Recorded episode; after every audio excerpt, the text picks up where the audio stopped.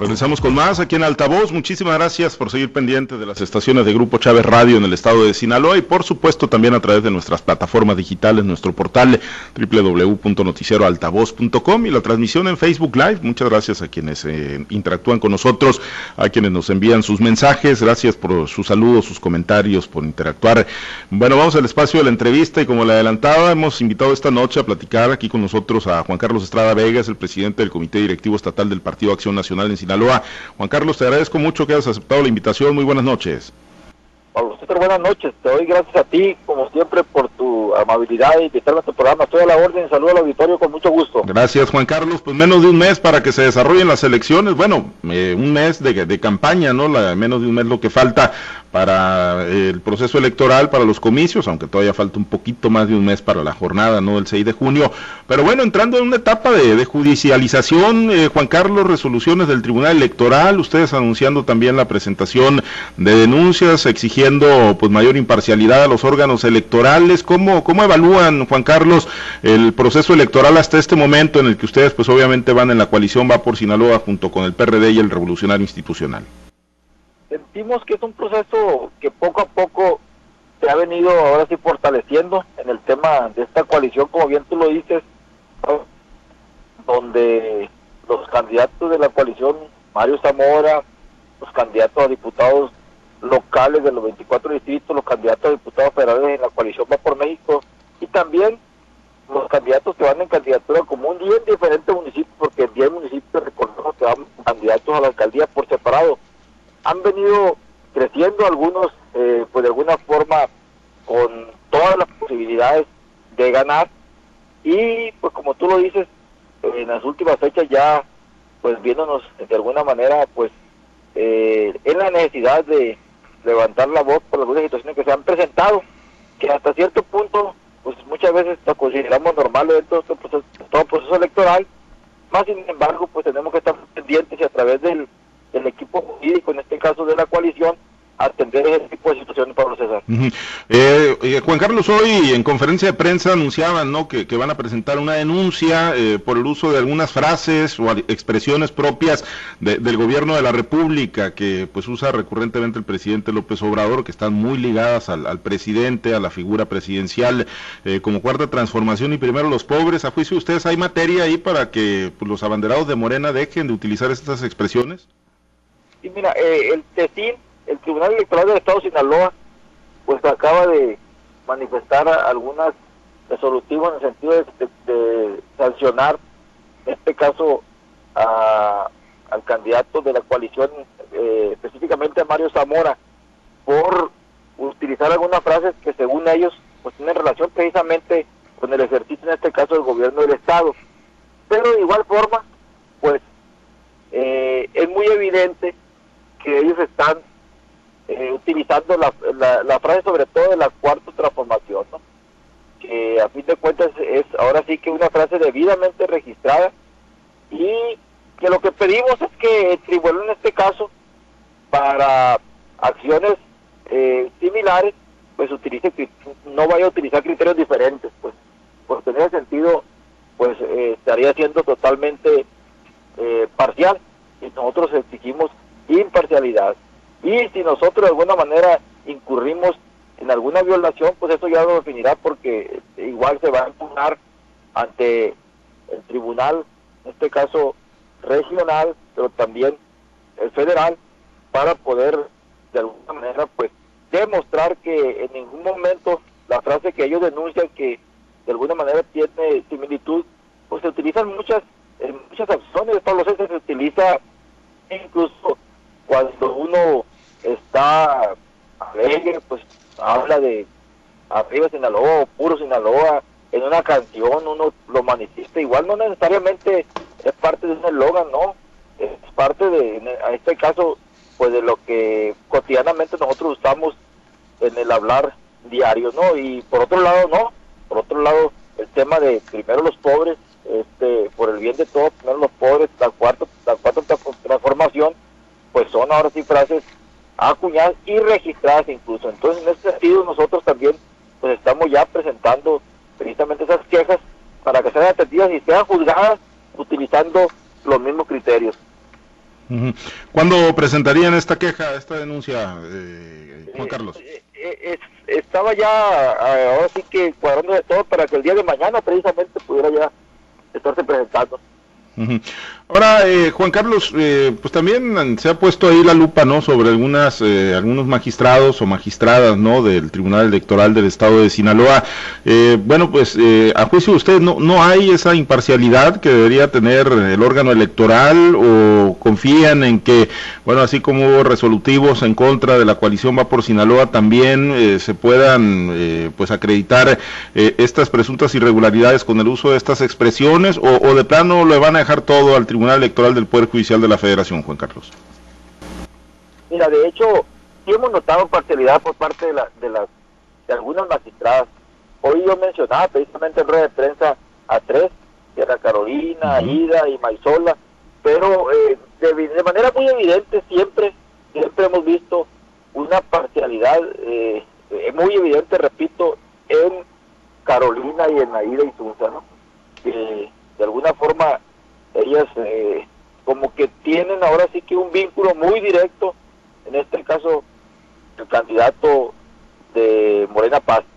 Y eso, pues definitivamente que no debe ser, porque a fin de cuentas un tribunal tiene que ser un órgano que de manera imparcial juzgue y emite resoluciones, en este caso apegado siempre a ese principio que es la imparcialidad.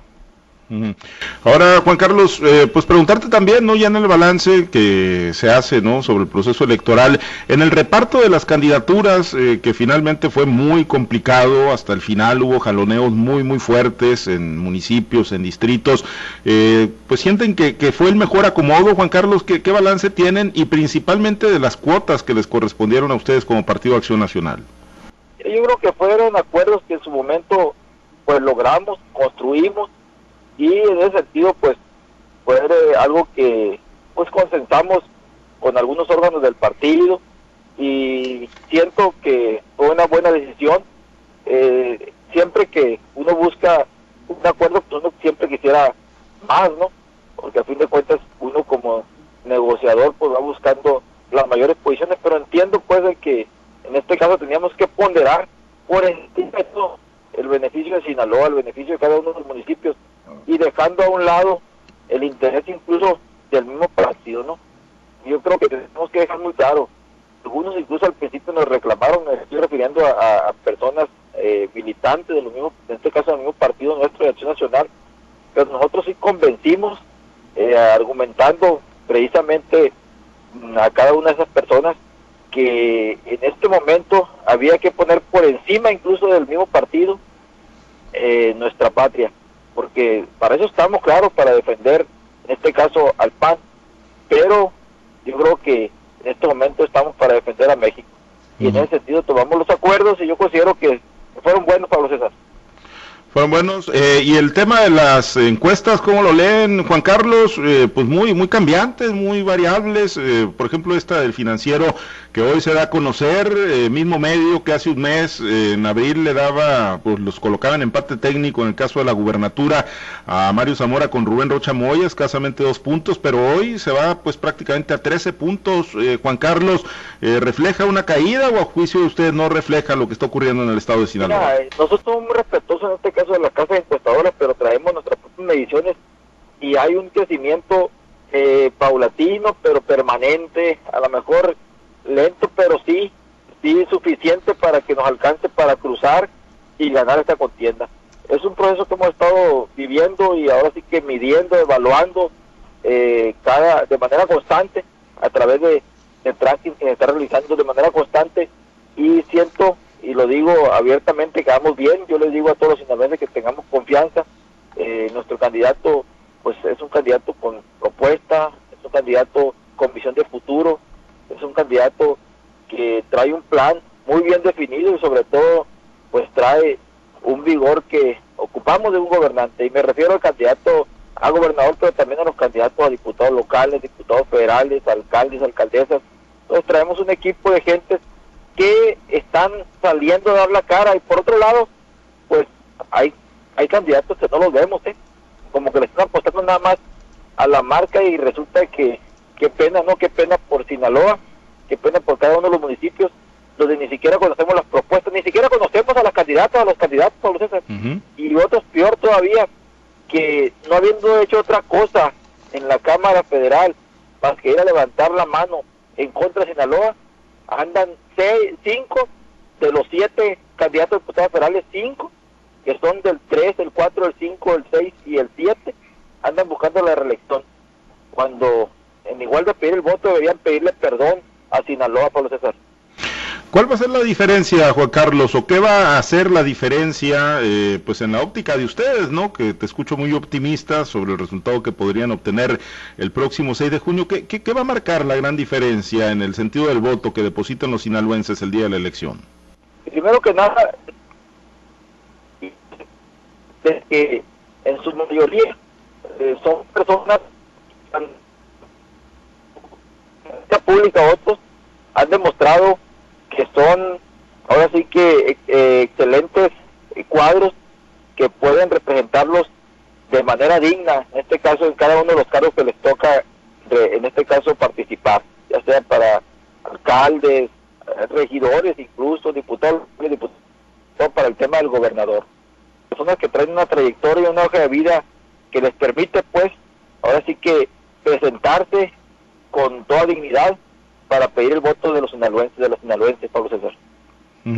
Eh, ¿Sientes que, están precisamente, pues digámoslo así, con, la frente en alto y con la calidad moral eh, después de que, bueno, pues ya tuvieron la oportunidad de, gobernar Juan Carlos, que es pues prácticamente lo que más se les cuestiona y se les critica, ¿no? ¿Sientes que, que tienen esa calidad moral y esas alternativas para, bueno, pues generar mejores condiciones a las que hoy se tienen en el país y en el estado de Sinaloa? Mira, los que ya les tocó de alguna manera desempeñar un cargo público, yo siento que, los han, lo han hecho con dignidad. Los que no, pues están solicitando esa oportunidad, pero igual dejar claro, miente aquel que diga que va a ser un gobierno perfecto o una gestión perfecta. Eso no existe, ¿no? Eso no existe porque a fin de cuentas como humanos tenemos fallas, sin embargo sí hay pues gobiernos, sí hay diputados cercanos a la gente, con sensibilidad, que están pensando siempre en la atención directa y no en perderse del cuadrante por tres años, y lo repito, como los candidatos que andan queriendo repetir, en este caso por Morena, eh, que son cinco, el tres, el cuatro, el cinco, el seis y el siete, que tú vas y preguntas, incluso en, las cabeceras de distrito, que es Guasave, que es Salvador Alvarado, que es Culiacán, que es Mazatlán, y no saben quiénes son, no saben quiénes son esos personajes, y repito, en igual de pedir el voto deberían pedir perdón. Eh, Juan Carlos, y bueno, eh, en ese sentido comentar, eh, bueno, pues preguntarte, ¿no? pues tienen ustedes en el diagnóstico, ya en lo municipal, en, en lo distrital, algunas zonas donde digas tú, bueno, ahí tenemos fincadas mayores expectativas de triunfo que en otras zonas del estado de Sinaloa? Sí, definitivamente que, que hay lugares donde eh, de alguna forma la suma de las de los votos de los tres partidos que integramos esta coalición pues nos da eh, mucha tranquilidad. Pero te quiero decir que estamos ahora sí en competencia en todos los distritos locales en todos los distritos federales en todas las alcaldías. Estamos con amplia posibilidad de ganar. No quiero en este momento yo decirte en tal o cual distrito en tal o cual municipio porque no quiero tampoco verme ahora sí muy triunfalista. Pero sí te digo en todos estamos en un nivel de competencia muy alto y el 6 de junio eh, va a ser un desencanto total para aquellos que piensan que va a pasar lo mismo que sucedió el 2018.